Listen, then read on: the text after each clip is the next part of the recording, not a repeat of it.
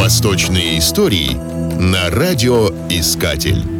В государствах Средневекового Востока организация караванов, караван-сараев, охраны и всего остального являлась весьма серьезным и непростым делом, учитывая расстояние, набеги кочевников, массу местных князьков, требовавших плату за проезд через свои владения, или просто бандой грабителей на пути следования путешественников. Учитывая все эти опасности, часто создавались совместные компании, порой межгосударственные, заключались взаимовыгодные и взаимообязывающие договоры, и столь важная во все времена торговля становилась высоко организованной. Каким бы ни было происхождение слова «чек», исследователи ассоциируют его с китайцами, принесшими чеки на Ближний Восток в качестве бумажных денег в монгольский период как аналог векселей, существовавших еще в X веке. Перевозить большие суммы денег одному человеку было небезопасно.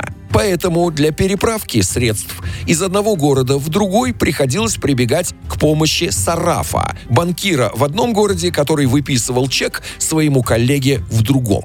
Некоторые источники сообщают, что такие чеки, выписанные в западной части исламского мира, принимались к оплате и в восточной его части. Та же система продолжает использоваться на Востоке и до нынешнего времени, несмотря на развитие электронных межбанковских связей. Восточные истории на радиоискатель.